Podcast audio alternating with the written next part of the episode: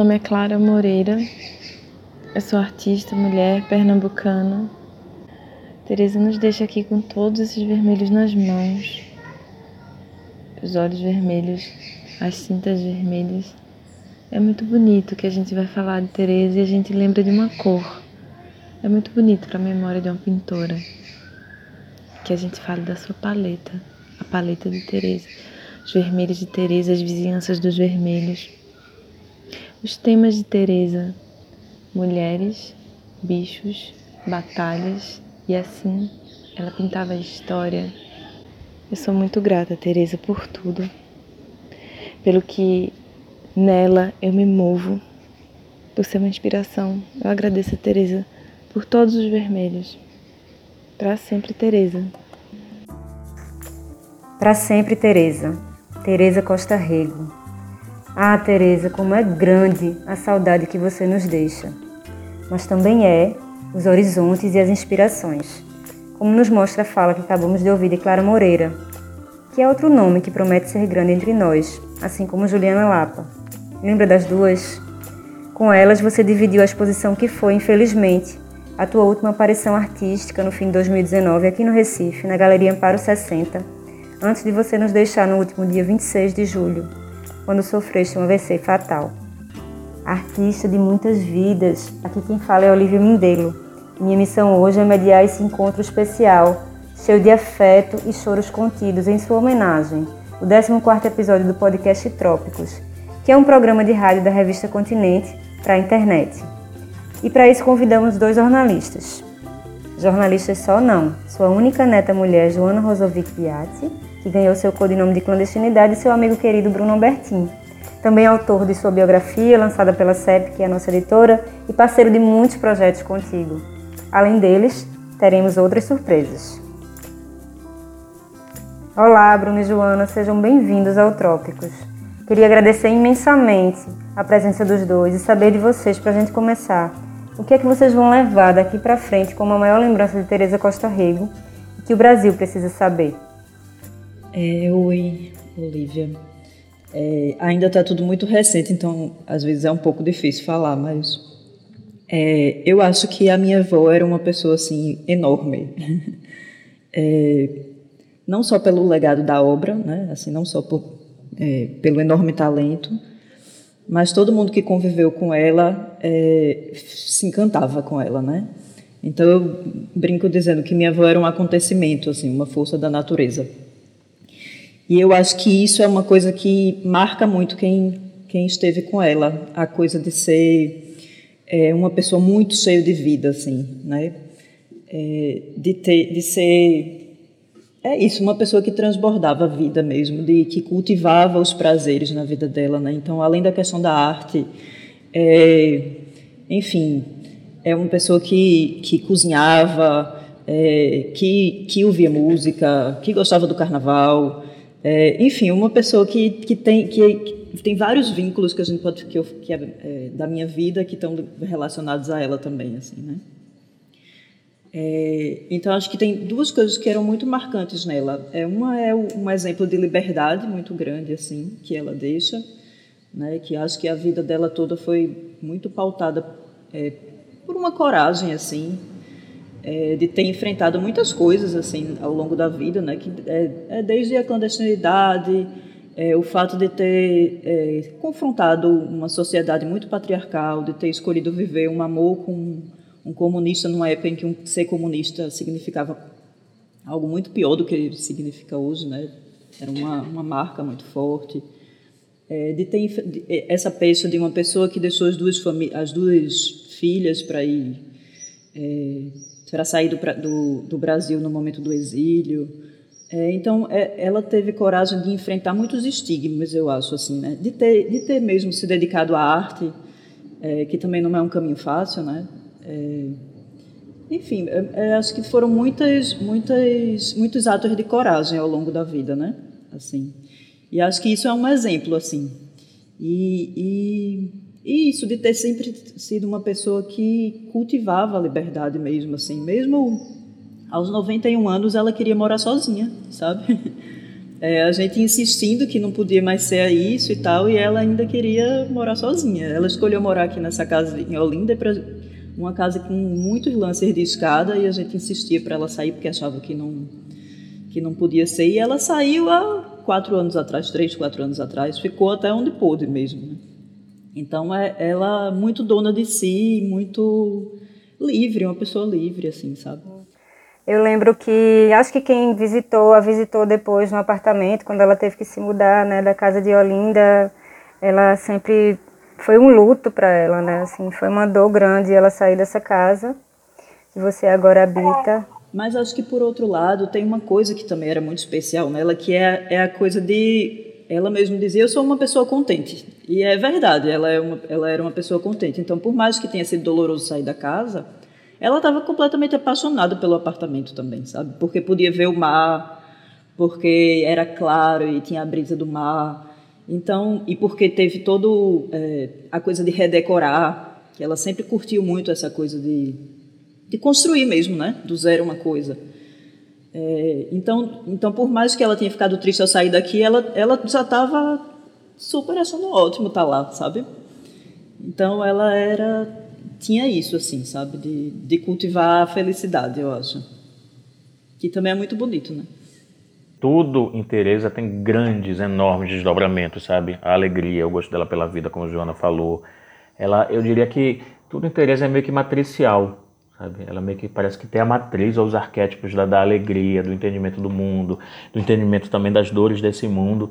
Eu lembro de uma frase de Marcos Lontra, curador, que a pintura de Teresa é uma pintura que convoca ao prazer mas não deixa de lado o entendimento das grandes dores do mundo. É uma pintura épica. E Teresa era assim também na personalidade dela.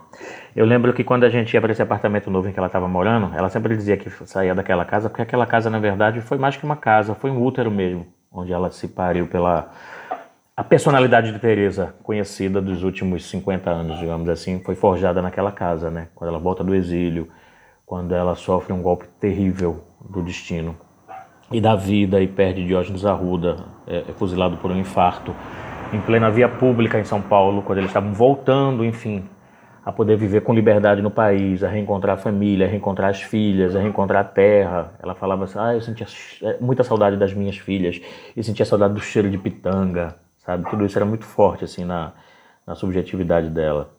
E, e ela falava muito dessa alegria também ela falava com saudade dessa casa, porque foi nessa casa né, que ela se fez a, a grande artista que ela se faria. Porque Teresa é, sempre foi um talento descomunal para pintura. Aos 15 anos ganhou um prêmio é, em Pernambuco, viajou a Paris como prêmio, na companhia inclusive de Dom Helder Câmara. Ah, teve a possibilidade de estudar na Escola de Belas Artes do Recife com grandes nomes da, da pintura, da arte moderna, de uma arte que estava se fazendo moderna. Quer dizer, ela viu a chegada, o surgimento e a consolidação de um modernismo em Pernambuco. E ela teve como colega ali é, Brenan, Reinaldo, teve como professores Lula Cardoso Aires, é, Vicente do Rego Monteiro, enfim, nomes essenciais para o entendimento dessa arte moderna do Brasil, feita não sem sotaque, não sem uma personalidade muito própria da terra, a partir de Pernambuco. É, mas por caminhos da vida, a, a pintura, a, ainda que fosse uma pulsação muito forte, era ainda algo meio paralelo na vida dela, sabe? As circunstâncias do casamento não permitiam plenamente o acesso dela à pintura.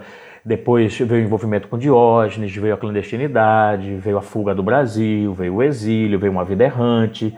Ela falava de, de Paris, por exemplo, a gente tem uma ideia de, ah, deve ser uma maravilha morar em Paris nos anos 70, 80. Ela morava numa casa que era decorada com caixotes de feira, que eles estavam ali não por opção, mas por fuga, tentando construir uma nova vida, assim, dando sentido a, um no, a, a, a, uma nova realidade que foi imposta, não foi escolhida, né? Mas ela com essa sede enorme que ela tem pela vida, ela conseguiu transformar tudo aquilo também é, em momentos de grande alegria.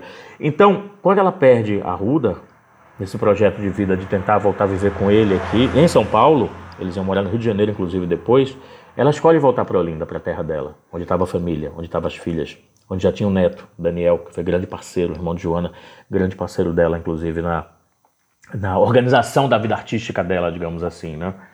Já que os artistas tendem, por natureza, muitas vezes, estão muito mais preocupados com a criação do que com a organização daquilo que criam.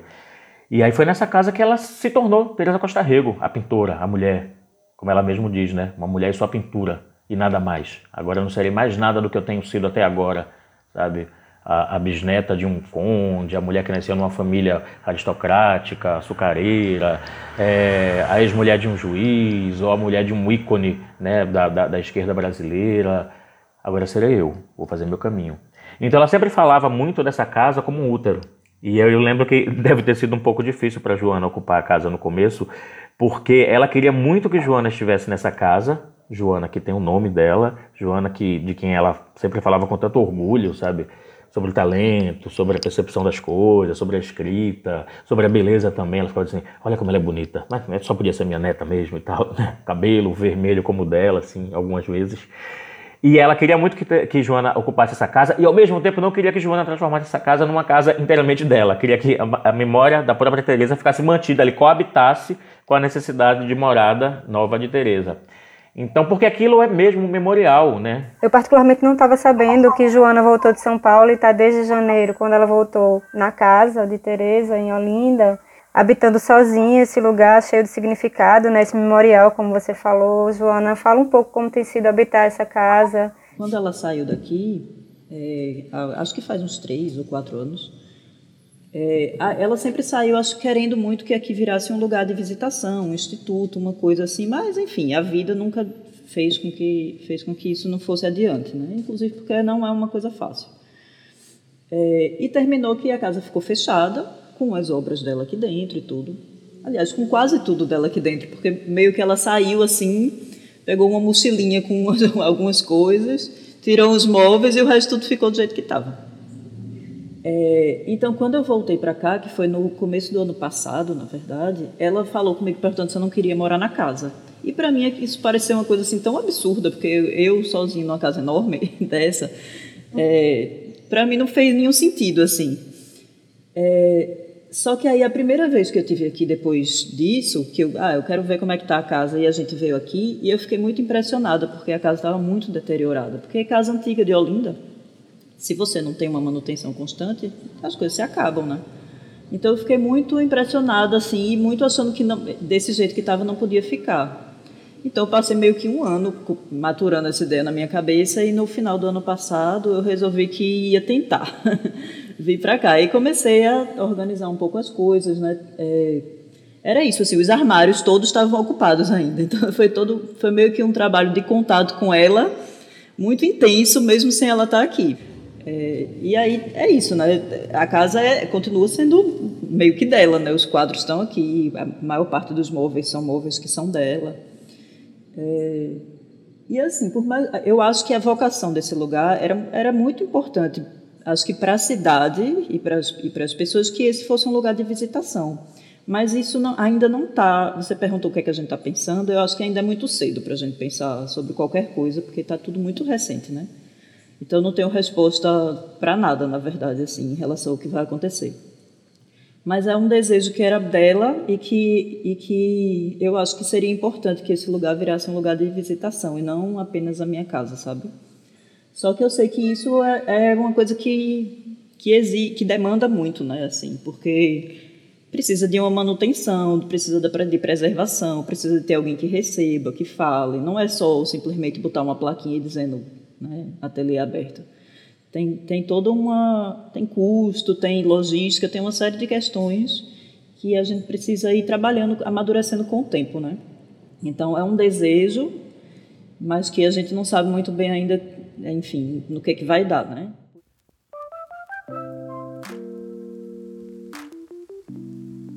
O que mais me impressionou a, a, a vida inteira, essa convivência de provavelmente 40 anos que eu tive com ela, foi é, a sua vida extraordinária, né? o seu passado é, é, inusitado.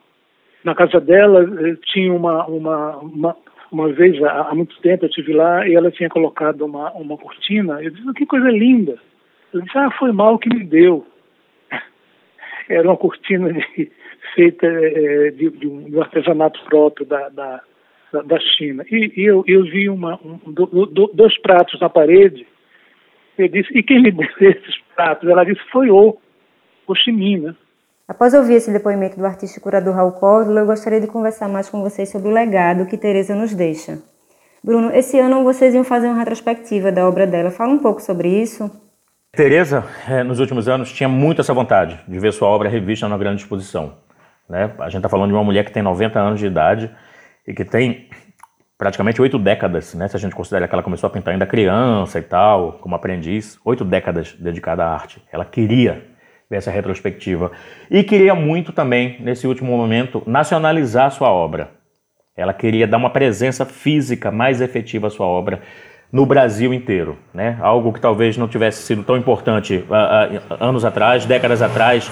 Ela falava muito, por exemplo, que tinha o desejo de ver Tejuco Papo, que é um painel gigantesco, que ela pintou aos 86 anos de idade. Eu digo que é a Guernica dela, né? um, pinta, um painel pintado a partir desse mito das heroínas de Tejucupapa, um episódio histórico nunca plenamente confirmado, mas que mexia com a cabeça, com o metabolismo criativo dela, né? com a sua imaginação pictórica. Queria ver aquilo num grande museu nacional. Ela falava, ah, será que o Museu de Brasília, que é uma cidade com a qual eu tenho tão pouca relação, mas enfim, é a capital do país, ela tinha muito esse desejo.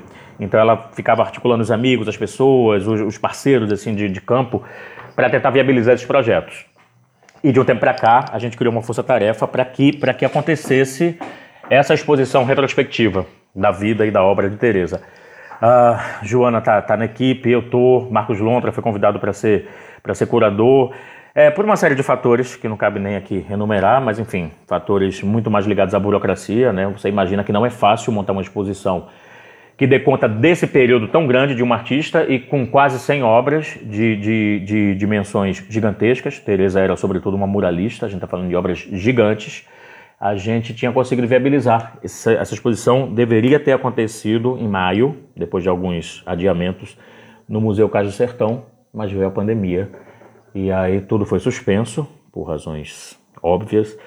E essa exposição até agora tá, está marcada para acontecer ano que vem. É para quem não sabe, né, as mulheres são protagonistas, né, desse legado de Teresa, mas também grandes eventos históricos. E aí juntando as mulheres de Tejucupapo, né, que tiveram participação emancipatória em Pernambuco, é, então, mas também falar, é, enfim, pintou a Batalha dos, Guara, dos Guararapes, né, cenas políticas, Sete Luas de Sangue e tudo mais. É, eu queria que a gente falasse um pouco dessas pinturas e para vocês é, quais são as pinturas ou qual é realmente a pintura que, que, que marcou vocês, que marca vocês. Né? Para mim, especialmente, sempre vai ser aquela pintura que ela disse que jamais vai sair da casa dela, que jamais ela venderia, que é o corpo dela sobre o corpo morto do amor da vida dela, Diógenes, com cartas que eles trocaram ao fundo do quadro. Aquele quadro, para mim, sempre será assim o quadro de lembrança imediata que eu vou ter na obra de Teresa. Primordial, por mais que ela tenha feito obras grandiosas, enormes, maravilhosas, mas para mim esse é um quadro que me toca para vocês. Qual qual seria o quadro? É, eu acho que, enfim, são tantas coisas, né? Porque é, esse quadro, do, do, do, ponto de vista de uma, de uma força é, de uma emoção, assim, digamos, é, de uma história que tem muito a ver com a família da gente e tal. Esse que você falou é um quadro que de fato tem uma importância muito grande, assim. Eu, é um dos quadros que também me toca muito. É, mas por outro lado, a Batalha dos Guararapes, por exemplo, que é o quadro que inaugura um pouco essa série Sete Luzes de Sangue, que é que trata da, da de momentos políticos históricos do, do país, né? Enfim, na verdade são é, sete lutas do povo brasileiro, digamos assim, né? A série. Eu acho que é, que é muito... É, a Batalha dos Guararapes é um quadro muito importante, assim, sabe? Também é uma das coisas, um dos quadros que me, que me marcam muito. É, e alguns quadros do, do bordel também, porque é, a, é, a, coisa da minha avó pintar a mulher nua, é, para além do lado da beleza da mulher, eu acho que ela traz sempre muito uma, a coisa da força da mulher também. É, eu acho que a, a, a nudez, para ela, pintar a nudez para ela também era uma forma de liberdade, né? De libertação. Então, eu acho que é, a mulher nua retratada no quadro da minha avó é, é, é também um ato político, né? Assim, de certa maneira. Olha, é, é, eu não sei, a capacidade analítica nesse momento ela fica um pouco em segundo plano, assim, porque as emoções ainda estão muito presentes, sabe? A gente não consegue, eu vou precisar de um tempo realmente para parar e analisar a Teresa Costa Rica do ponto de vista artístico, assim, mais objetivamente, digamos assim, usando critérios mais objetivos. Mas a minha memória recente ainda é muito, muito, muito marcada por Tejo Papo porque eu acompanhei, eu estava vizinho dela aqui em Olinda já, então eu acompanhei muito a feitura daquele quadro, eu acompanhei a, o esforço dela e os cansaços dela, porque você imagina que não é apenas um esforço artístico, pictórico, mas físico também. Uma mulher de, de 86 anos naquele momento, pintar um painel de 8 por 2 metros, com a riqueza de detalhes, com a riqueza de profundidades, né? A pintura dela tinha várias camadas, né? Levava para lugares para além do, do quadro em si, né? Você tem vários planos ali, tem várias narrativas subjacentes e tal. E ela dizia que, que eu preciso fazer isso porque eu tenho certeza, ela tinha consciência da, da, da, do tempo chegando, dos anos se acumulando no corpo. Ela dizia: Eu preciso fazer isso agora, enquanto eu tenho forças. Porque pode ser que daqui a um a dois anos eu não tenha mais essas não tenha mais em meu corpo essas forças para dar capacidade de uma tarefa tão grande. E ela pintava até o corpo doer, ela dizia, e depois se deitava, ia dormir, descansar, para depois voltar a pintar de novo. Eu, eu gostaria de dizer também o seguinte: algumas séries de Teresa isso não é opinião minha, isso é opinião já da crítica consolidada, enfim, de quem tem, tem acesso a estabelecer as narrativas oficiais da arte no Brasil. Sete Luas de Sangue é um dos conjuntos pictóricos mais densos, mais corajosos, mais uh, fascinantemente épicos da arte moderna brasileira. Esse conjunto hoje pertence ao governo do Estado, está disperso e tal.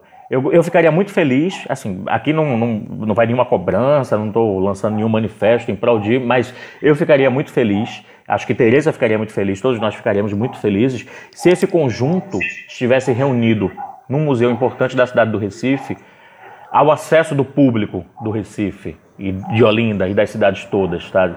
Eu acho muito importante quando a gente vai, por exemplo, à Catalunha e a gente se depara obrigatoriamente com a obra de Gaudí ou de Picasso, que são artistas mundiais, mas que começaram suas trajetórias a partir enfim, da sua terra. E a gente encontra, a gente materialmente, a gente encontra Picasso, a gente encontra Gaudí quando vai a esses lugares.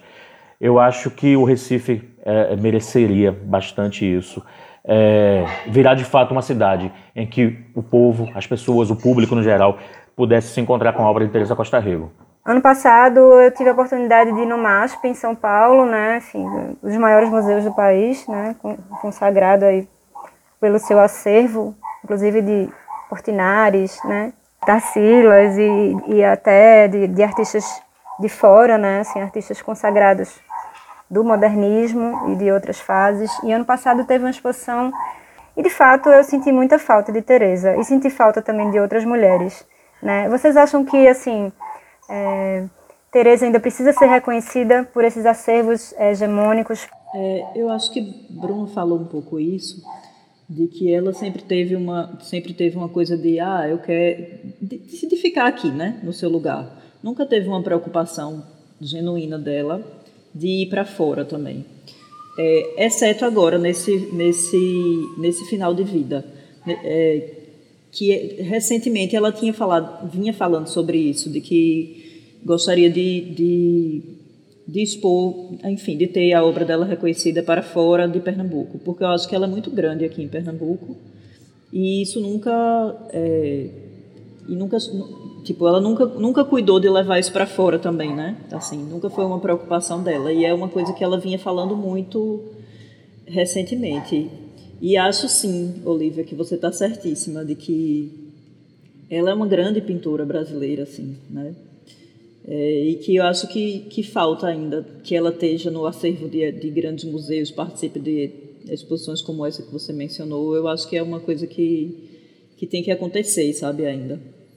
Além desses fatores todos que nós, que nós é, enumeramos, assim, tangenciamos, Teresa realmente traz esse protagonismo da mulher é, para a arte moderna feita em Pernambuco. Né? A mulher deixa de ser apenas representada para ser a produtora de narrativas ali, de uma forma muito grande. Ela é o, o grande contraponto uh, fêmeo dessa arte moderna feita aqui. A obra de Teresa, pela sua grandeza, pelas suas potências, ela pode ajudar também a reescrever a história oficial da arte moderna no Brasil, que ainda é muito centrada a partir do evento da Semana de Arte Moderna de São Paulo em 1922, né? São Paulo, por uma série de fatores históricos, né, soube muito bem construir um discurso de hegemonia. Tinha o poder econômico se constituindo ali, se concentrando ali. Tinha a USP depois como uma grande difusora né, de narrativas oficiais, como chanceladora, como legitimadora. Houve o MASP também ali, né, com uma reunião de, de pessoas muito fortes, até do ponto de vista econômico por trás e tal. Então, os discursos de, de, de, de validação foram muito eficientes a partir dali. De um tempo para cá, sobretudo de 15 ou 10 anos para cá, os historiadores e críticos da arte no Brasil, eles têm se dedicado de uma maneira mais ou menos a, a disciplinada a reescrever essa história oficial, a perceber que não pode que não pode ser entendido que tenha havido no Brasil apenas um modernismo, uma arte moderna, aquela centrada em São Paulo. Houve vários modernismos, sabe? O do Pará, por exemplo, e o de Pernambuco também muito fortemente. Né? Que é uma, é uma, uma corrente dessa arte moderna no Brasil que ainda não foi plenamente reconhecida por essa história oficial.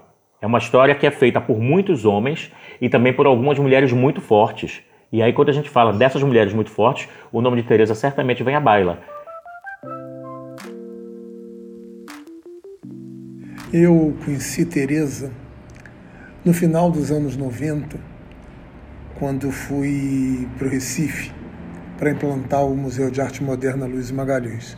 Conhecia seus trabalhos superficialmente, mas quando me encontrei com a artista, fiquei fascinado de imediato por sua personalidade extraordinária.